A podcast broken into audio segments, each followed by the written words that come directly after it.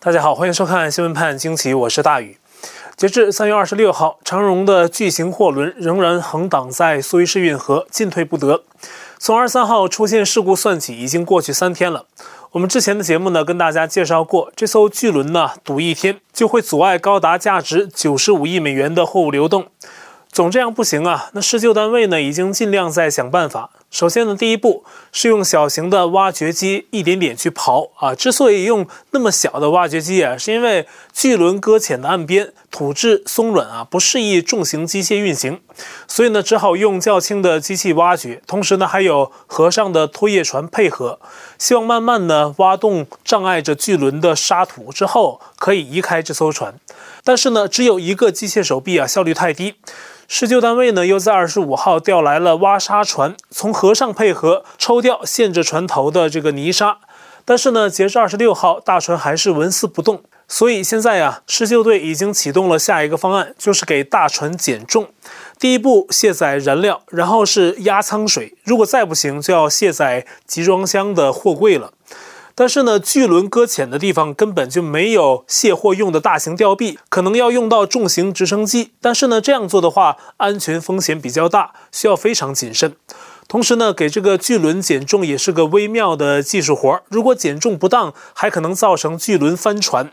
最恐怖的是呢，还可能拦腰折断。所以呢，一定要非常小心。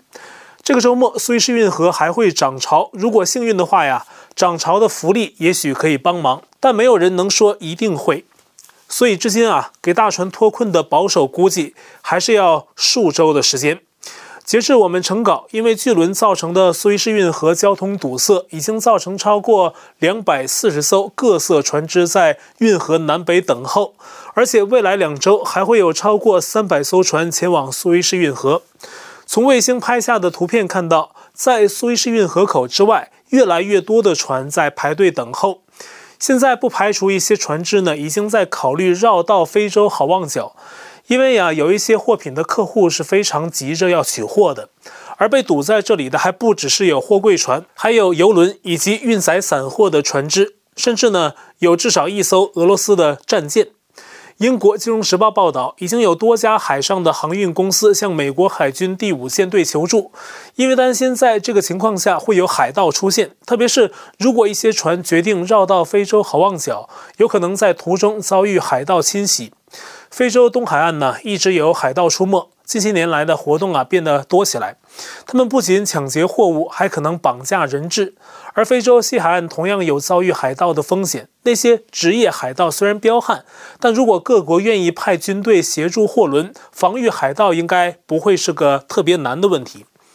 但是在这个世界上，却有一种跟海盗一样，总给别人带去困扰的势力，时不时的骚扰侵犯，搅得别国不得安宁。三月二十六号，就在苏伊士运河外的货船担心海盗出没的同时，台湾的恶邻中共一口气派出了二十架战机进入了台湾南部的防空识别区，包含十架歼十六战斗机、四架具备核能的 H 六 K 轰炸机，很不寻常。而且一天内出动二十架战机。台湾国防部的报告形容啊，这是中共军机最大规模的一次入侵行动，超过以往。此前啊，在拜登上任之后，一月二十三号，八架共机啊同时侵入台湾西南防空识别区，当时是历年之最。那很快，二十四号又派出十五架军机扰台，再破纪录，而今已经升级到二十架。现在啊，中共正在遭遇世界多国的制裁还有谴责，可是他并没有任何的反思，疯狂狡辩的同时，一再升级对外挑衅的行动。新的一轮战机扰台是中共主动挑衅、试探外界忍耐底线的又一例证。二月一号，中共还通过了新的海警法，授权中共海警可以在所谓中共管辖的海域里，在处理跟外国船只的冲突时啊，可以动武。这威胁到日本、台湾、菲律宾等国，也引起了这些周边国家的不满。而就在中共军机大规模扰台的当天，习近平其实才刚刚结束对福建的访问。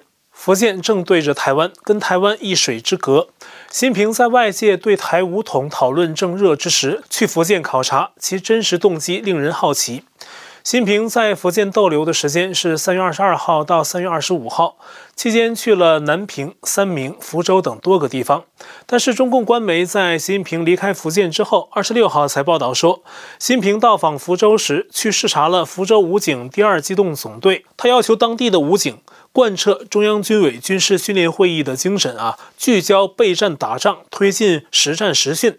而回忆今年一月，习近平以军委主席身份签发二零二一年一号令，要求全军开训动员，聚焦备战打仗，确保全时待战，随时能战。习近平对福建武警在喊出备战打仗，那在当前时期呢，会引起国际的警惕。武警啊，是中共对内维稳用的。那假如中共要入侵台湾，他为了做的冠冕堂皇一点，不排除他派入台湾大街小巷执行任务的不是军队，而是同样具有军事能力的武警。这样给外界看上去啊，更像是处理内务，而不是对外的征战。但是，中共目前释放出来的是一种烟幕弹，因为中共官媒在报道习近平视察福建武警的前一天，二十五号，还在报道习近平在福建听取工作汇报，提出以通促融、以惠促融、以情促融的有益于武统和和统的策略。其中呢，通是指跟台湾的基础设施、行业标准等相沟通；惠是指以利益诱惑台湾。情呢，那就是要对台湾装出一副仁慈模样，打心理战。同一天，共军发言人任国强在记者会上回应了美军印太司令说的“共军六年内会侵犯台湾”的说法。他说这是美国在渲染中共军事威胁，他们对此表示反对。而对于美国学者梅惠林本月在美中经济与安全审查委员会的发言中，引据共军匿名将领的消息说，共军会在两年内侵台。那么，中共外交部的智库学者崔磊则在澳洲刊物东亚论坛上，似乎是有意的回应说，中共国不可能在短期内以武力完成统一。所以现在的情况是，中共在实际动作上不断加大对台湾的武力施压，包括最近接二连三增派军机骚扰台湾空域，虚张声势，同时呢又不断给外国质疑言论降温。中共自己制造了一个言论循环，就是啊，他先惹是生非，然后呢外国质疑紧张之后呢，回头他再否定，然后再生事端，外部局势再紧张，中共这边再降温，一边骚扰一边安抚，从而打乱国际社会的判断。而历史告诉我们，中共的承诺一文不值，所以他对台湾到底是什么意图，外界还需要冷静的判断，提前防备啊，不可松懈。无论是和统还是武统，都离不开这个“统”字。我个人觉得啊，中共现在是双管齐下，和统的策略继续推进，那武统呢是在等待时机，而武统也不一定是一下子攻占台湾，而可能是一步步蚕食。比如我们之前介绍的，可能是先攻占台湾离岛，然后呢用北平模式对台湾本岛围而不攻，逼迫台湾就范。而这整个过程啊，美军的态度十分重要。我们刚才说的时机啊，大多是中共自己备战的同时，在等待外部局势的漏洞。而有一点非常重要，中共现在可不是像当初那样非常的被动啊，仍把美国当成障碍。现在应该不完全是那样了。现在啊，中共是想着美国衰落，自己当世界老大。不是有中共将领在今年两会上喊出“修昔底德陷阱”吗？意思就是中美必有一战。显然这不是美国求战，而是中共朝着接替美国的方向在走。那这个取代美国的方案呢，不只是在经济上，看样子呢，也一定包括在军事上的。所以我总觉得呀，中共是把台湾放在了整个针对美国的战略布局中。同时呢，美军防务现在也越来越重视台湾。所以啊，台海问题早已不是一个孤立的存在，而是中共和美国整体战略中一个重要环节。对美国来说，正确的战略是要尽可能守好台湾。那对中共来说呢，台湾是一个突破口。最后跳出来讲啊，台湾自身的防御也是很重要，不可松懈。因为从台湾本身的安全来说，最有决心保卫台湾的，永远是台湾自身。其实不只是台海问题，现在中共几乎是在向全世界宣战。中国大陆有篇网上文章最近火了，那介绍了1900年6月21号，慈禧太后以光绪皇帝的名义向世界各国宣战。随后呢，清政府跟西方国家决裂，展开了一场世界历史上绝无仅有的以一国战所有国家的案例。这连二战初期如日中天的德国军队都不敢这样做。而已经有人分析说，当时慈禧向世界宣战，其实跟当时中央权力的内斗也有很大关系。是清政府的端王载漪想以此举切断外国势力对清朝政治的干预，进而废黜光绪帝，扶持自己的儿子上位当皇帝。反观现在的局势，中共国虽然还没有跟世界各国实质宣战，但是对西方国家和企业的口诛笔伐、死缠烂打，已经足以引起人们对这件慈禧往事的联想。中共二十四号翻出旧账，就新疆问题煽动民族情绪、抵制耐克等西方企业，事件至今没有缓和。但就在风波高潮时分，中共总理李克强再次诡异地跟习当局似乎是唱了反调。李克强二十五号到江苏访问，二十六号去了当地中德合资的巴斯夫化工厂，但是中共国的政府网站并没有报道。有其他的媒体注意到了，那为什么政府网站不报道呢？因为这个巴斯夫化工厂的一个主要业务就是给阿迪、耐克这样的品牌提供化工原料。在这样的敏感时刻，李克强走访这家化工厂，让人们觉得匪夷所思。按习近平现在党内高层的权威来看，如果这场抵制运动是高层贯彻下来的政策，李克强这样做在政治斗争中不是什么明智之举。排除内斗的原因之外，他出现在这个工厂可能有几个原因：第一，在抵制潮流下带去高层意见，只是工厂未来的新方向；第二，中共抵制西方工厂只是临时作秀，煽动民族情绪，给自己遭受多国制裁的丢脸转移视线。实则呢，今后还是要正常的跟这些西方企业做生意。总之，在中共这个体制下，他们都是好演员。目前，H&M、耐克、阿迪、Gap、优衣库、Zara、新百伦，还有奢侈品牌巴宝莉等等，都被中共官媒点名抵制。只有极少数品牌妥协，那大多呢，至今并没有屈服于压力。妥协的企业中有德国的 Hugo Boss。中文名是雨果·博斯。那这个曾经给德国设计军服的时尚企业，在二十五号于新浪微博发表声明，表态会继续采购和支持新疆棉花，还顺便说什么坚持一个中国原则，捍卫国家主权和领土完整。不过呢，人们从他的官网上翻出了去年拒绝使用新疆棉花的声明，这声明发出还没有多久啊，言犹在耳，怎么就早早的屈服了呢？中共《环球时报》立即跟进报道了 Hugo Boss 的屈服声明。相应的，我看网友们呐，今天都在传一张截图，是 H&M 的中文发布内容，上面是 H&M 最近上的新货小熊维尼系列的服装。在这个敏感时刻，不知意欲何为。从目前的发展来看，中共批斗西方企业，本质上是一场价值观之战，而这场战的目的，也是在逼迫西方企业就范，从而由下而上的。把这种压力反馈给西方政府，也是间接的在威胁和反制西方的制裁。同时，中共又利用经济利益，受益在民间具有影响力的艺人参与政治表态，支持新疆民。可恨又可怜的是，这些艺人在此刻并没有很清醒，他们赚魔鬼的钱，但是魔鬼可是要买你的灵魂。截至二十五号，已经有至少五十名中港台的知名艺人表态支持新疆棉，而与拒绝新疆棉品牌合作的艺人也都宣布要跟相关的品牌解约。香港苹果日报曾揭露，中共的电影总局二零二零年四月下过通知，要国内各大平台和影视公司尽量不启用政治表态不正确的艺人，而想在大陆发展的艺人呢，要签署一份十年保证思想正确的政审条款，如果违约还要赔钱。但是呢，这些艺人表态支持新疆棉切割代言品牌，是不用跟中共交违约金了。可是呢，随便就切割代言，那相关的品牌呀，可能也要反过来找你要违约金。例如，艺人陈奕迅就宣布跟阿迪达斯结约，而他是阿迪达斯的全球代言人，还签了终身合同，违约金呢可能超过千万。那为了新疆棉，陈奕迅也是拼了。那这只是一个例子哈，协约可不是说单方面可以随便撕毁的。苹果日报引据相关市民拍到的画面，让人们看到陈奕迅在声明跟阿迪达斯解约后的二十五号晚上，独自坐在车里发呆的景象。不知道是不是在想，就这样解约是不是太糊涂？而这场抵制风潮如果继续发展下去，会出现越来越多的荒唐景象。例如，国内的小粉红集体要求中共国的足球队、篮球队也跟自己的赞助商耐克解约。不解约就是不爱国，而耐克跟中共国的足协有十年的合同，到现在呢还没有到期，赞助的金额还有三十亿元人民币。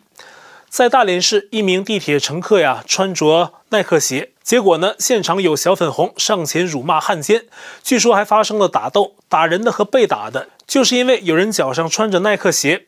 那这些中国人呢，就不想一想，外界抵制新疆棉是因为共产党迫害你们的同胞，制裁的也是中共的高官，你们跟着起什么哄呢？维护的是谁呢？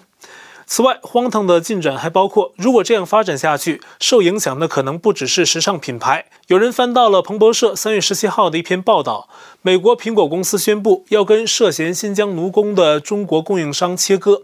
看样子呀，照这样发展下去，中共国的小粉红是不是要抵制一下苹果呢？是不是要砸烂自己花钱买的苹果手机和苹果电脑？以上这些制裁呀，都围绕新疆。而在中国大陆呢，还有其他的西方企业面临被抵制的命运，比如美国的特斯拉汽车。台湾的财经传媒董事长谢金河认为啊，中共军方最近禁止特斯拉进入军营，还有军属大院。此前，中共监管部门还因为一些小毛病大动干戈，约谈了特斯拉的高管。这些迹象都表明，中共国有打算发展自己的电动车为主，而特斯拉呢，可能面临扫地出门。类似的，中共当局还会以报复性的制裁直接抵制西方产品。例如，二十六号，中共国商务部决定对澳大利亚葡萄酒加征高关税；而在同一天，继中共报复性反制欧盟官员还有实体之后，又对参与新疆制裁的英国下手，宣布对英国的九名官员和四个组织实施制裁。在以流氓手段反制和报复西方的同时，中共外交部华春莹还在二十六号对国际媒体说，在遵守国际规则方面，中共是模范生。其不要脸的程度令人瞠目结舌，并继续矢口否认中共在新疆的暴行。种种做法就是想让国际社会对中共的如实指控在地球上销声匿迹。如此流氓加骗子的做法，实际上世界各国目前对中共的回应还是太轻，而中共新账未算完，旧账也未清。川普政府的前美国疾控中心主任 Robert Redfield。在近日一次采访中，再抛出重磅指控，点到了中共极力掩盖的中共病毒爆发的内幕。他很保守地说，根据自己所知，病毒极可能来自武汉的中共实验室，是从那里逃出来的。即使你们不信也没关系，那科学家呢，最终会知道的。而且，病毒研究室工作人员被病毒感染到并不罕见。他说呀，自己相信病毒是二零一九年九月或十月就在武汉开始传播了，而这种病毒呢，他不相信会由蝙蝠直接传染给人。这是美国权威医学人士的描述，跟川普政府国务卿蓬佩奥的所言相符。川普卸任之后，老虎没了，猴子称大王。中共现在的表现是越来越过分。而川普政府早前在采访中说，如果上周美中峰会，杨洁篪跟他的政府在谈判中那样骂美国，现在呢，他已经对中共国增加新的关税了，还可能对中共官员祭出新的制裁。川普向来说到做到，我相信这不是他简单说说而已。中共怕谁？怕什么？在此一目了然。而夺权进白宫的拜登，虽然在二十五号的首场记者会上点名了中共，提出了一些批评。但终究啊，还只是耍耍嘴皮子，而且还说不寻求跟中共对抗，期待来自中共国的更多投资。而在这场记者会上，大多媒体记者在正面拍摄，只有一名独立的摄影师获准在侧面拍摄记者会。结果呢，不小心拍到了秘密。原来呀，拜登在记者会的时候，手里拿着花名册，标注着记者的照片和名字，上面还有手写的序号顺序。因此呢，外界普遍怀疑，拜登白宫已经定好要接受哪些记者的提问，一切都已经导演好。这在美国政府历史上啊，也几乎是前所未见的事情。同时呢，有关大选的问题，当初被指控的公司，现在呢，回过头来找旧账，开始报复。美国福克斯新闻被大选中声名狼藉的多米尼安公司状告，索赔高达十六亿美元。此外呢，还有委内瑞拉的斯马特马提克公司也在酝酿起诉福克斯，也许与此有关吧。那么，川普二十五号晚上接受了福克斯英格拉汉姆节目的连线采访时候，当时呢，川普尝试重提大选问题，那么英格拉汉姆节目紧张地切断了连线信号，并且跟观众解释说，他们不想再重提大选的那些事儿。是凡恶势力呢，都喜欢用威胁、恐吓、施压别人。那正义的一方要做的，只有更加团结和强硬。但是说起来容易，这需要我们每个人都有足够的道德勇气和辨别是非曲直的判断力。好，我的 Telegram 电报群组是 t.dot.me 斜线 xwpajq 下划线 us，爆料信箱是 xwpajq@gmail.com。会员部分呢，我们全部转到了网站 ulucky 上，链接我已经在留言区置顶。也欢迎您订阅本频道，并点击小铃铛获得节目发布通知。那今天的节目就到这里了，感谢您的收看，我们下期再会。